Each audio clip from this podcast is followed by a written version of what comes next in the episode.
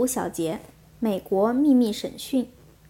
萨达姆被捕后，很快被用直升机带到了一个秘密地点——巴格达国际机场附近的美国军事监狱克罗帕营。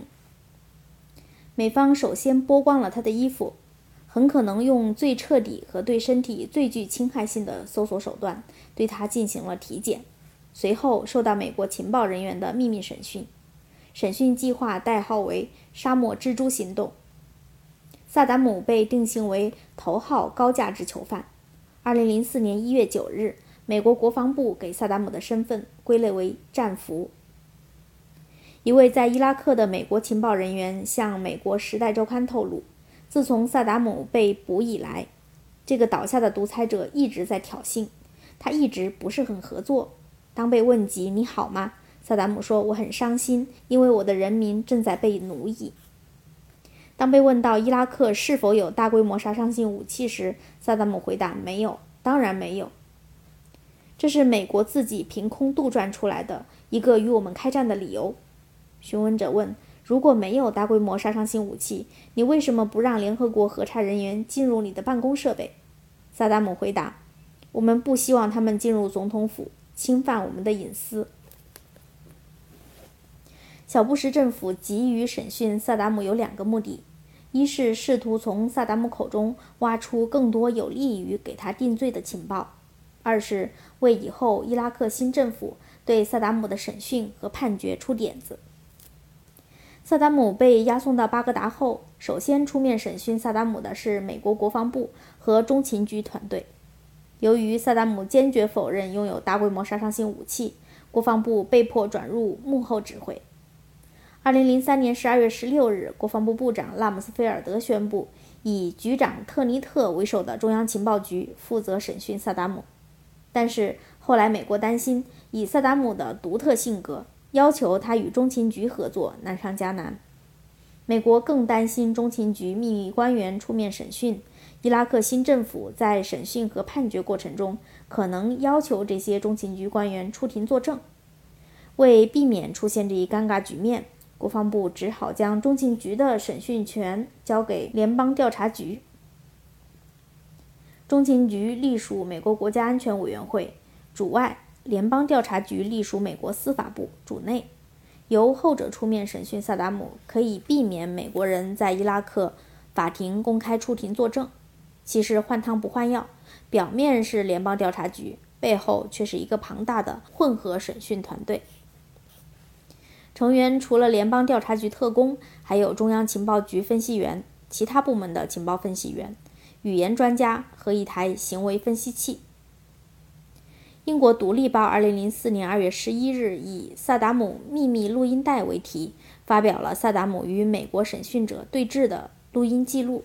从双方言谈口气和问答来看，很像是萨达姆被捕后首次与美方较量时的对话。《独立报》录音记录全文如下：我们很久没有听到关于萨达姆的消息了，这是因为他在接受美国人的审讯。我们想办法得到了某次审讯的录音记录，以下就是这次审讯的内容。审问者：你就是伊拉克的前统治者萨达姆侯赛因？萨达姆回复：不是。审问者问：你不是萨达姆侯赛因？萨达姆说：“我是，不过我不是伊拉克的前统治者。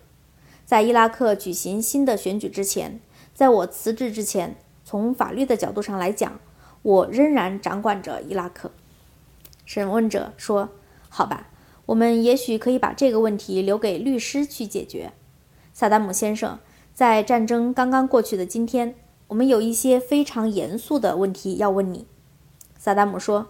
你指的是西方非法和野蛮入侵伊拉克这件事吗？这不是一场战争，而是一种赤裸裸的侵略行径。审问者说：“所有战争都是这样开始的。你入侵了科威特，两伊战争爆发。”萨达姆说：“是的，那是怎么开始的呢？我现在记不清了。不过我记得那时我们美国和伊拉克是朋友。你们想让我打赢那场战争？”审问者说。萨达姆先生，如果不是因为你，让我们实在下不了台。我们现在可能还是朋友。萨达姆问：“让你们下不了台？”审问者说：“萨达姆先生，我指的是那些武器。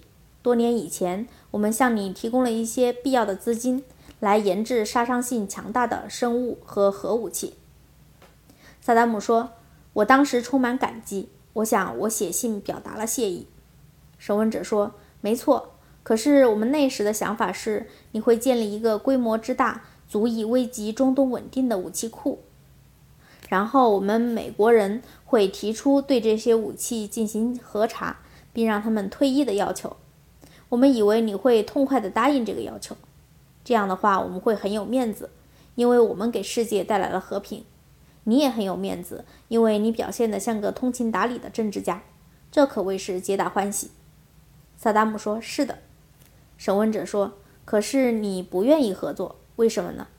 萨达姆说：“因为我没有那些武器。”审问者问：“你已经让他们退役了吗？”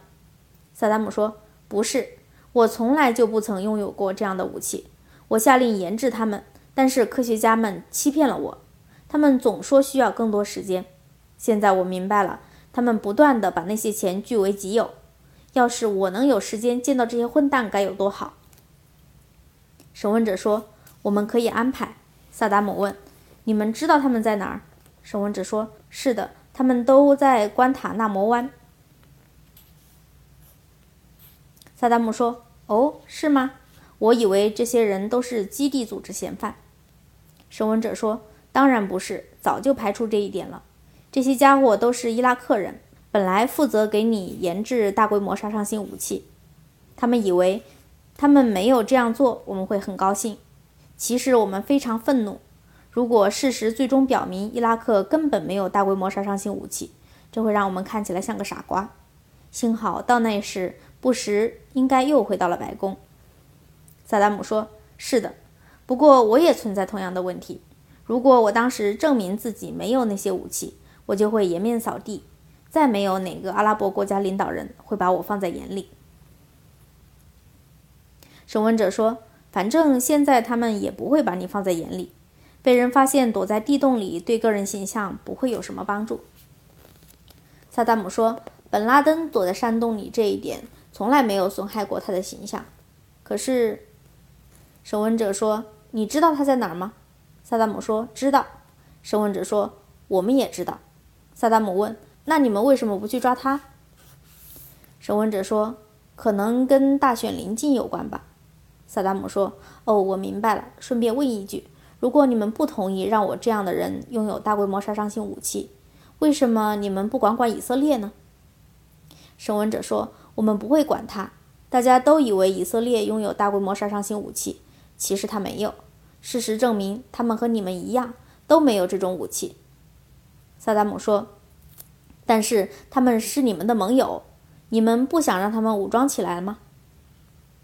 审问者说：“可他们不听话，而且变化无常。”一个巴勒斯坦自杀性爆炸者已经够糟糕了，你能想象一个以色列自杀性核弹爆炸者会造成什么后果吗？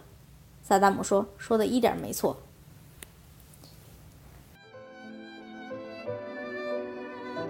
谢谢收听，我们下期再会。